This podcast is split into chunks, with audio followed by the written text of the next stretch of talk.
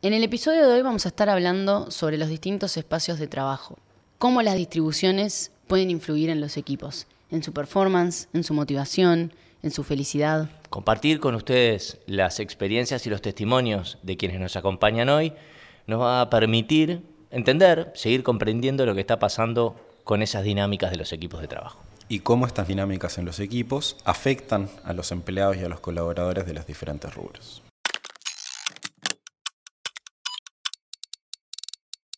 Somos Rafa, Dror y Ani y este es Otro Camino a la Oficina. El espacio de trabajo, su organización, su dinámica, ¿se relaciona con la jerarquía y la productividad de tu equipo?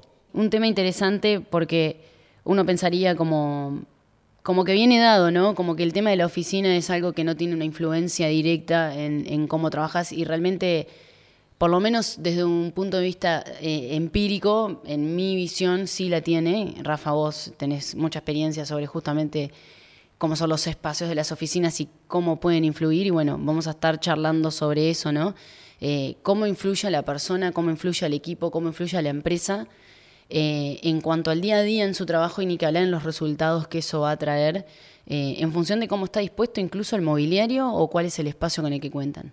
¿En qué medida incide el espacio de trabajo en las conductas y comportamientos de los colaboradores, tomando en cuenta tanto el desempeño como el relacionamiento y la salud de los empleados? en muchísimas industrias, este es un tema que está sobre la mesa, es un tema que está en los directores, es un tema que está en el liderazgo y que además hay muy buenas prácticas en muchas empresas porque el propio equipo hoy está teniendo la oportunidad de tomar decisiones en su espacio de trabajo. Hay empresas, industrias verticales con una, visión muy moderna de esto y muy, práctica. Si vos vas a trabajar, podés ser parte del diseño de tu espacio de trabajo y esto se vuelve participativo, colaborativo y obviamente las cosas que vos haces eh, tienen como un valor extra. Yo ahí le agrego que en realidad no es tan económico o accesible, digamos, el tema de poder diseñar algo a medida o algo que aplique mejor. Eso a me trae recuerdos de una empresa donde yo trabajaba que sacaron un spin-off nuevo y lo que hicieron fue aprovechar un espacio que estaba inutilizado en, en, la disposición de ese galpón grande que tenían y armaron una oficina específica para ese spin-off. Estaba buenísimo, el problema que tenía era que era un espacio ciego. Claro. Entonces vos estabas todo el día ahí adentro por más que estaba pintado precioso y lo habíamos decorado como queríamos y teníamos ventanas, las ventanas, las ventanas daban hacia adentro. Y para mí, si eran las 3 de la mañana o la 1 del mediodía, estaba lloviendo a cántaros y se caía el mundo a pedazos, había un sol rajante, yo no me enteraba. Está buenísimo eso que decís, porque hoy en las empresas este, que, realmente activan esto de verdad y que tienen presupuesto, y de vuelta, no estamos hablando de plata acá, estamos hablando de ideas o intercambiando, la biofilia, el tema de la luz natural, el tema del espacio entre los compañeros, el tema de, tener otros espacios que, si bien están circunscritos al, espacio de trabajo en sí, tienen que ver con un playroom, tienen que ver con un lugar para que puedan jugar el PlayStation, tienen que ver con un lugar de distensión o de achique o de leer una revista. Y cómo corre el aire también, ¿no? Eso también me trae otros recuerdos que eh, se pasé, pasé, por varios lugares. No, no, recuerdos buenos también, ah. pero una empresa, por ejemplo, en la que yo trabajé, este, estaba, las oficinas se encontraban en lo que había sido un hotel anteriormente. Y hay hoteles que tienen esas políticas de que las ventanas no se abren. Bueno, lo que pasa ahí es que no es lo mismo el uso de un edificio con finalidad de ir a dormir que el uso de un edificio, que, aparte está pensado para que lo use determinadas cantidades de horas, pocas personas y en un momento del día. Correcto. Contra una empresa que está trabajando con otra dinámica, incluso que pueda trabajar para otros mercados y que tenga distintos turnos en el, a lo largo de las 24 horas. Tal cual, sí. Y cuando pasaba mucho rato, o por ejemplo después del mediodía, era inviable. Si salías y volvías a entrar, te das cuenta el poco oxígeno que había y ni que hablar el tema de los olores, ¿no? Pero no vamos a entrar en eso. Pues eso, pasaste mal. y ahí yo me pregunto cuál es el criterio tanto en el diseño como en la elección de un espacio de trabajo. Porque hay una, una realidad que que las personas son las que eligen esos espacios, pero ¿qué pasa cuando el espacio te condiciona a ti mismo? Lo que vos decías hace un rato, ¿no? Por ejemplo, en el tema de eh, sentirse bien, de sentirse quizás feliz, de sentirse que tu espacio es cómodo para tu mejor desempeño. Entonces hay una serie de criterios que hay que tener y considerar justamente en la elección de este espacio de trabajo. Para mí el criterio es la persona y ahí nos metemos en temas como, bueno, si sos un líder que no conoce a tu equipo y no conoce a tus personas, difícilmente estés preparado para hacer un espacio de trabajo que se adecue a las necesidades, expectativas y que saque lo mejor de ese equipo. ¿Y, cuáles son esos, eh, esas cualidades que tiene que tener un espacio de trabajo? Yo creo que el espacio de trabajo que sea ambivalente ya es un plus en esta época. O sea, y cómo adaptarse, claro, que- adaptarse que a la realidad de cada uno, los gustos de cada uno. que un espacio te permita generar una reunión formal y que el mismo espacio permita generar un- una reunión de after en clave cumpleaños de alguien del equipo o el segundo o cuarto jueves del mes, porque tiene algunas tarimas, algunos almohadones y yo qué sé, creo que es un plus. Hoy Tal cual. a nivel arquitectónico te diría la ambivalencia y, y la ductilidad es un plus. Y obvio, después hay que entender, y, me paro muy firme en eso, porque es muy difícil hacer espacios de trabajo sin conocer las personas que los van a usar. Y como veníamos hablando antes de los diseños y cómo, cómo hay que pensar estos espacios de trabajo, me puse a pensar también en, en el diseño del servicenario, el espacio de, de recepción de los clientes, ¿no? porque hay que pensarlo desde esa perspectiva, eh, más allá del diseño obviamente de un espacio que permita el mejor desempeño de cada uno, siempre tomando en cuenta los objetivos de la empresa, ¿no? de la organización. Pero en realidad todos estos objetivos tienen que tener como, como eje qué es lo que quiere el cliente, cómo quiere ser recibido, a qué necesidad o deseo responde el producto o servicio que estamos ofreciendo y por lo tanto también de la forma en que se lo ofrecemos.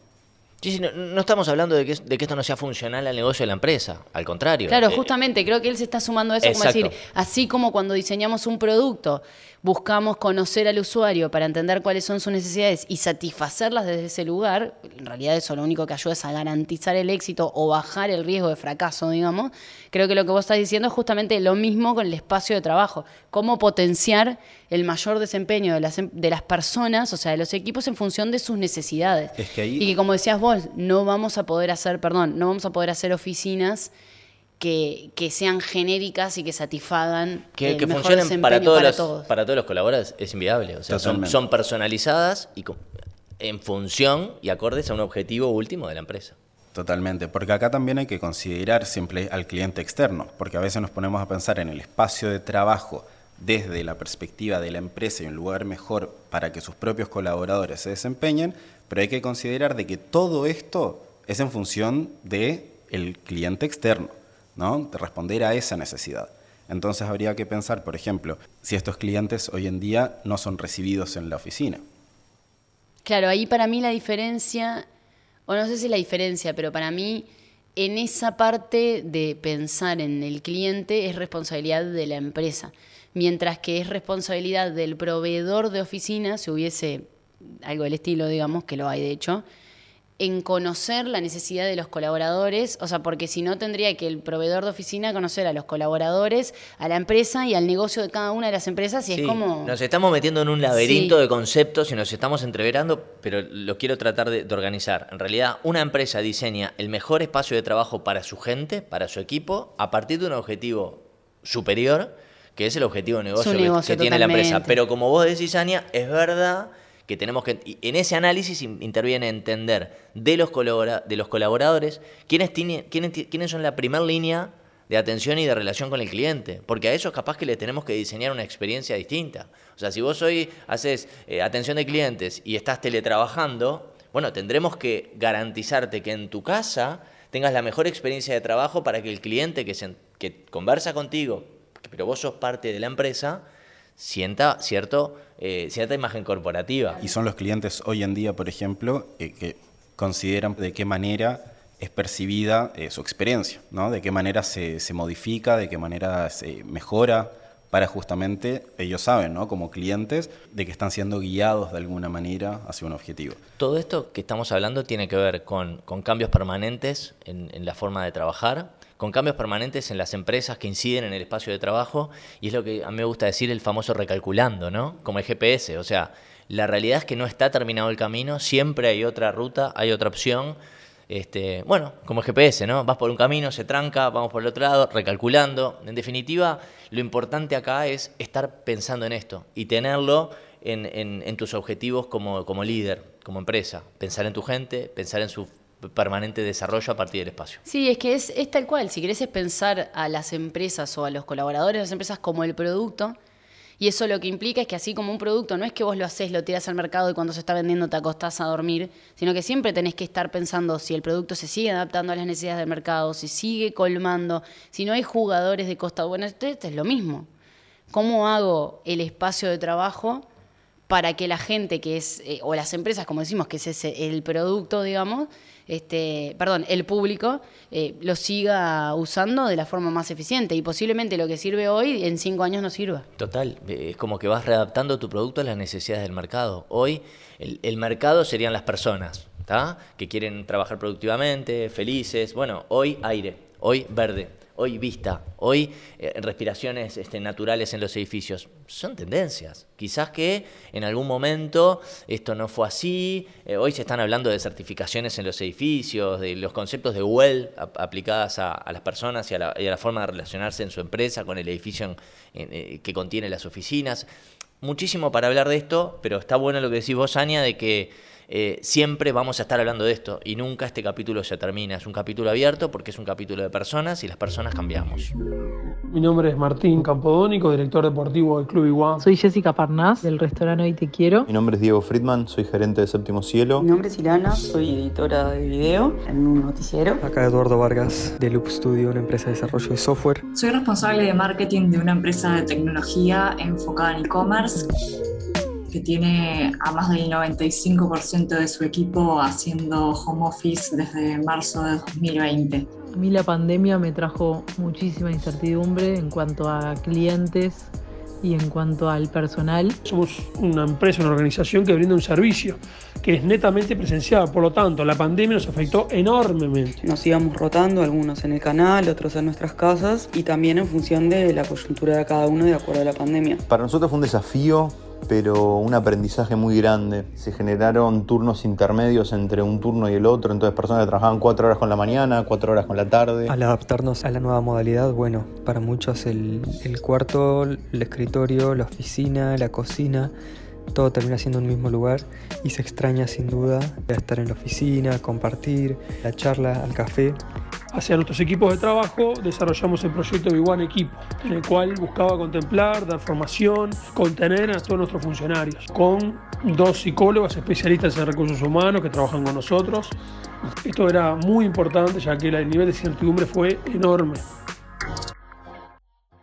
Interesante, interesante sí cómo, cómo ha influido esto en, los diversos rubros y de diversas formas, ¿no? Pero lo que, lo que destaco, si querés, entre algunos en particular que me quedó resonando en la cabeza, que de hecho este, en X venimos viendo el impacto desde este lugar, lo voy a decir ahora, es el tema este de, cómo cambió la operativa, ¿no? El tema de, como dicen por ahí, la charla, el café, el compartir un ratito de, de recreación, de salir a dar una vuelta. Pero cuando eso no lo tenés, ¿cómo lo colmás? Nosotros sabemos, por ejemplo, que un montón de empresas han empezado a tratar de hacer eh, como construcciones de equipo o reuniones de almorzamos juntos por Zoom o por Meet, este, hacemos un desayuno o un after, tratando de imitar lo que sería el, el intercambio diario o mismo un after, ¿no? Pero no es lo mismo, sabemos que no es lo mismo. Podemos acercarnos a, pero no, es lo mismo, no, es a lo que estábamos habituados, este, pero la verdad que acá también hay que hablar de resiliencia organizacional. No sé, Dror, vos sos el de los conceptos este, ah, como fuertes. no te quiero sacar eso, pero de, verdad yo creo que, viendo un poco y, agradeciendo los testimonios que, tenemos, este, cómo las empresas han, logrado generar un soporte a nivel de, de, psicólogos, cómo han trabajado las conexiones de sus equipos a pesar de no necesariamente estar todos en la misma sede, cómo, cómo eso ha ido este, generando una cierta adaptación a, una realidad este, que nos llegó y que seguramente impacte en cómo vamos a proceder a nivel organizacional en el futuro. Lindo desafío tienen las organizaciones, ¿no? O sea, se les sumaron un montón de cosas de repente eh, que, que, impacta desde la perspectiva y la visión que tienen sus propios colaboradores. Yo creo que hoy en día si le preguntamos a, la gente, hoy quizás ya no sé qué tanto quieran volver. Hay pequeñas cosas que sí consideran, por ejemplo, pero hay cosas que no se pueden forzar. Antes escuchamos, por ejemplo, la intención, como vos comentabas, justamente de tratar de llevar eh, la oficina o los espacios de convivencia de la oficina a tu casa no es lo mismo. Sí, ahí, yo creo, creo que está como bastante polarizado el tema, porque hay gente que no quiere volver y que está muy cómoda y muy contenta trabajando así, y hay gente que está desesperada por volver. Supongo que viene más también desde un lado de cuán social sos o cuánto te divierte, sí. incluso estaba el tema de que hay gente que se desempeña mejor. Hay rubros particulares, por ejemplo, que en esta situación sus colaboradores se desempeñan mejor. Ahí también hay un tema tanto de, obviamente, de las individualidades, pero también de, la misma empresa. Eso que vos decís es clave y, aunque queramos que la persona sea protagonista de, esta nueva normalidad, las empresas van a tener que generar un diálogo con sus equipos porque no todos podemos teletrabajar generándole la misma, el mismo resultado a la empresa. Lo que me parece que está bueno este, es cómo la, la persona es protagonista del cambio y cómo la persona hoy con todo lo que ha pasado, con todo lo que hemos vivido, es consciente o más consciente de que su opinión importa. Y, ahí seguramente ustedes en X, este, consultando empresas y hablando con líderes, ¿cómo habrá que discernir entre los líderes que son capaces de interpretar esta realidad y este protagonismo que tomó el colaborador? Porque hay que preguntarle, hay que saberle... Total, hay, que, conocer. ¿Cómo te sentís? Sí, ahí una cosa muy interesante es, la otra vez vi una publicidad, creo que eran unos chicles, no sé, no, no, no le hace, pero que decía qué pasa cuando se abre todo, ¿no? Con esto de que ahora nos estamos vacunando y de a poco va volviendo. Eh, era como obviamente muy exagerado, era muy gracioso, pero claro, por ejemplo, había una madre que estaba trabajando desde su casa, que estaba con los niños y que de repente es como que se entera que se abre a raíz de algo tira todo, tira a los niños, agarra el auto que estaba lleno de polvo, prende el limpiaparabrisas, ¿no? Hasta, hasta eso te muestran. En la parte justo esa de la oficina me dio mucha gracia que estaban contentos que se volvían a poner zapatos. Justo eso me hace pensar también que yo la otra vez dije, estoy todo el tiempo poniéndome usos de jogging, porque igual estoy en casa, igual en mi rubro, justo es como muy natural, dije, tengo camisas, tengo pantalones, voy a volver a usarlos. Aunque sea para marcar la diferencia entre semana y fin de semana, ¿no? Y cómo, cómo impactó hasta ese lugar. Sí, sí, lo, que era el Casual Friday, ¿no? Este, lo, lo, interpretamos y lo llevamos a nuestra casa y parece que estamos casual todo el día, aunque estamos trabajando e interactuando quizás con el cliente más importante de la empresa, nada más que del living del living de casa. Bueno, el año pasado había salido para el tema este del working from home eh, los fondos, ¿no? Estaba como muy popular el tema de los fondos de Zoom y habían salido eh, unos en chiste, obviamente, pero eran como si fueran un, un póster que mostraba una biblioteca por atrás, como si vos estuvieras en un lugar que te hiciera más culto el tema de tener una biblioteca por atrás y en realidad no dejaba de ser un fondo o un póster que te pusiste atrás.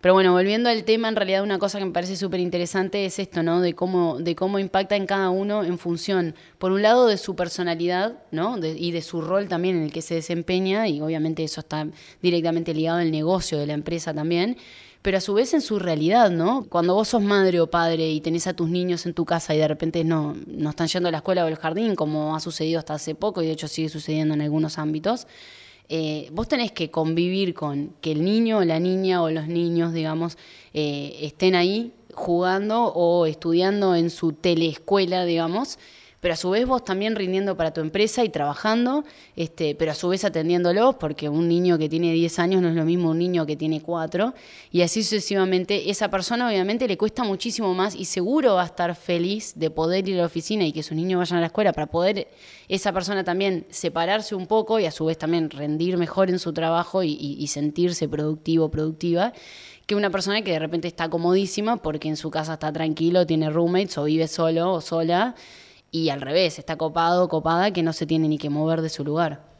Transformación digital, ¿no? Otro tema, este, que en las empresas de IT y de tecnología no hay ningún drama, estábamos preparados, sabíamos cómo hacerlo, pero eso también implicó un desafío para otras verticales que no necesariamente estaban ahí, así como se han transformado digitalmente en los últimos años los abuelos, este, con las redes sociales y las formas de, también las relaciones humanas, este, laborales, han tenido que ser transformadas, entonces ahí de vuelta, y yo sé que vos, Dror, tenés ganas de hablar de las personas, las personas de vuelta en, eh, eh, el primer nivel de adaptabilidad y en el primer nivel de, responder a las, a las inquietudes que el momento eh, plantean. Totalmente, es que como así se presenta una curva de aprendizaje para toda organización y toda persona en esta nueva instancia, eh, yo diría que más que una curva sería algo así como una espiral de aprendizaje, en algunos casos medio nudo de aprendizaje. Claro, porque no es tan ordenado como una curva, no, fueron como empujones, es como un jumpy bumpy de... Y no hay XY. Claro, exacto. O sea, esto es eh, constante eh, y vuelve y, y, es una constancia simplemente porque lo mantenemos en un cambio constante, es todo el tiempo en mejora continua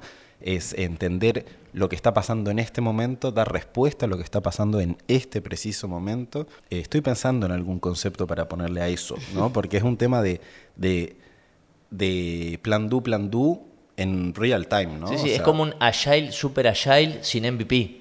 O sea, te quiero decir, no hay chance de, de- de lograr un boceto de esto y, y ponerlo a prueba. Es que ya mañana sí obsoleto. Me, me gustaría sí Mañana hablar es sobre qué han eso. hecho algunas empresas con respecto a esto, ¿no? O sea, por ejemplo, todas esas empresas que tienen que atender eh, público, eh, por ejemplo, un call center. La otra vez, la, la directora de operaciones de un call center me contaba que, bueno, obviamente tuvieron que, que cerrar todas las oficinas donde trabajaba gente o hacer hasta formatos de turnos, pero claro, toda la gente que tiene que estar atendiendo de sus casas necesita tener buena internet, necesita tener buenos dispositivos para poder atender. Hijos calmos.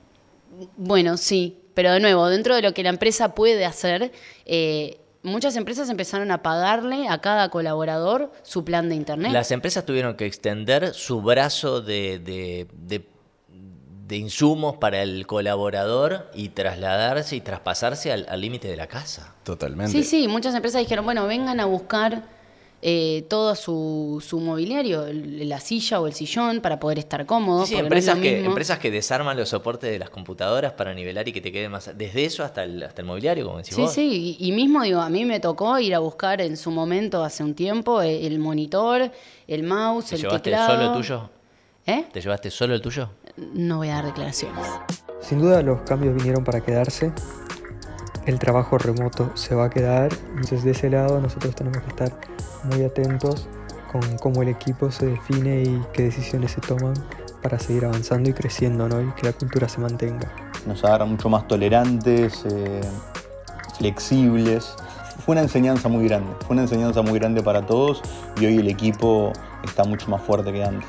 Lo que durante muchísimos años no se logró en el mundo, que era generar ese nivel de conectividad a diferentes medios digitales, el virus lo logró en meses.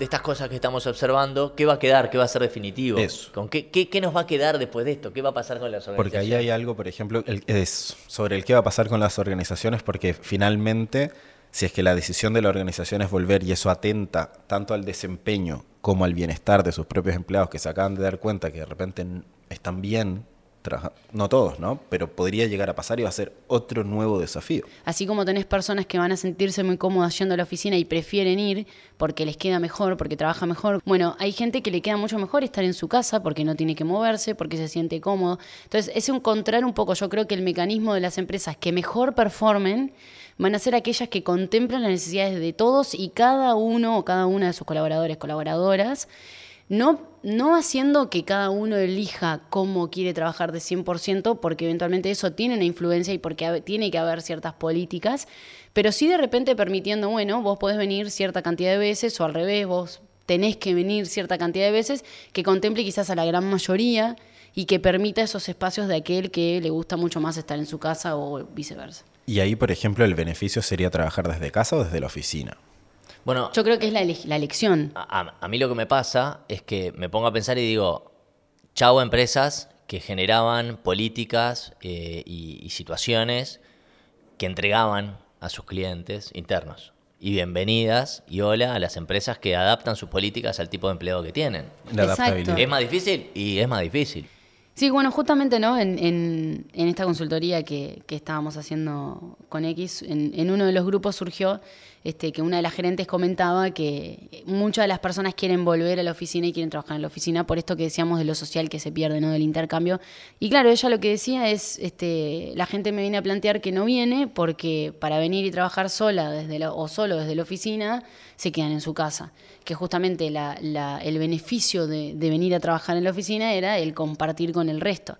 Entonces que un poco lo que hacen también es coordinarse entre varias personas, entre varios colaboradores o varias colaboradoras, como para poder venir. Una buena práctica sería para las empresas ya, quizás algunas las están haciendo, in- intentar este, circular algún tipo de encuesta interna para interpretar este, datos, preferencias. Es, es- es un- una idea este, que suena muy simple, pero que te puede permitir de forma rápida eh, entender eso que comentabas vos, ¿no? Este, del porcentaje de gente que van a preferir estar en la casa, los que van a preferir volver a la oficina.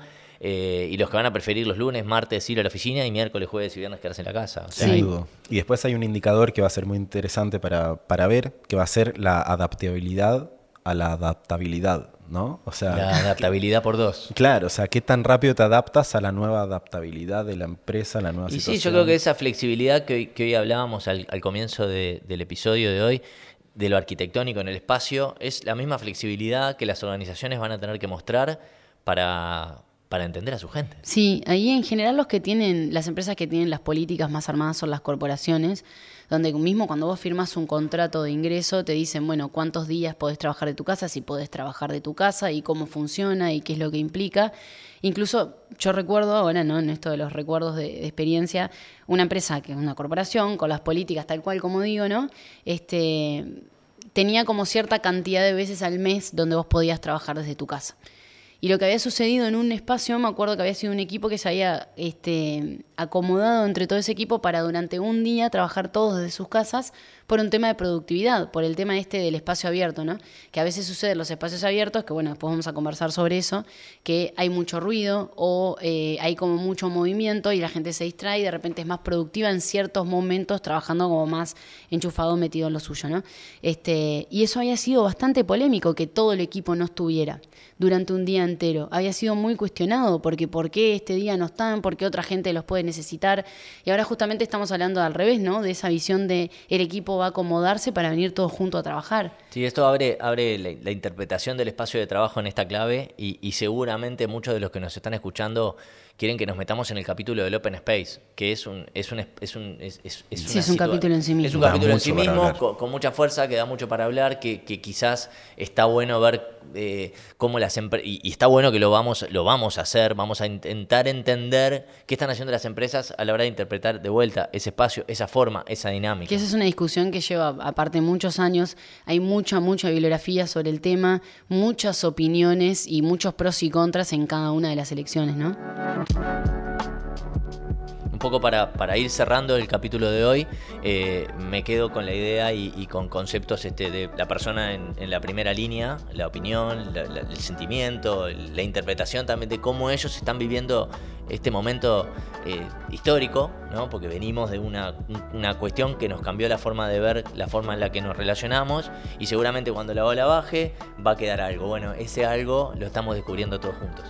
Yo me quedo con, con, esa, con ese pensamiento de, del impacto positivo que, suma el compañerismo y a las ganas de compartir, al entenderse un poco esa generación de empatía y de querer trabajar todos. Me parece que eh, establecer que la unión como un valor que salió de todo esto me parece algo destacable en una Sí, a mí me gusta, me quedo como con dos cosas grandes, ¿no? Que es por un lado esto del personalizar, personalizar, personalizar. Y me quedo también con, digamos, más allá de los cambios y, y el impacto negativo que eventualmente puede haber traído en algunas personas, eh, las oportunidades que ha traído y ese de reinventarse que han hecho las empresas, ¿no? De poder trabajar con gente de otras partes del mundo, que de repente antes no lo podías hacer porque tenías la política de que estuvieran en la oficina y ahora eso está abierto y trabajás de repente intercambiando con una persona que tiene otra cultura, que tiene otro uso horario, quizás hasta otro, otra jerga, otro lenguaje. Este, y después esto que, que, han salido un montón de herramientas, ¿no? Este, la otra que, que una herramienta que estábamos evaluando con Dror para, para licenciarnos, ¿no?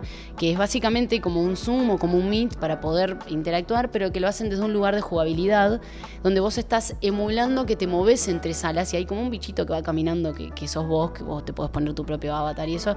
Y nada, me parece fantástico todas las ideas que surgen a raíz de esto, ¿no? Otras herramientas de chat, por ejemplo, en las cuales de repente vos largas música, entonces puedes poner música en la sala para todos, como si estuvieras en una sala. Es decir, hay como un montón de cosas que, que levantan la creatividad de las personas y que me parece que está buenísimo porque cada vez que pasa una crisis, cada vez que pasa algo, este, desata eh, un montón de oportunidades y está buenísimo poder aprovecharlas. Bien. Nos seguimos escuchando en otro camino a la oficina.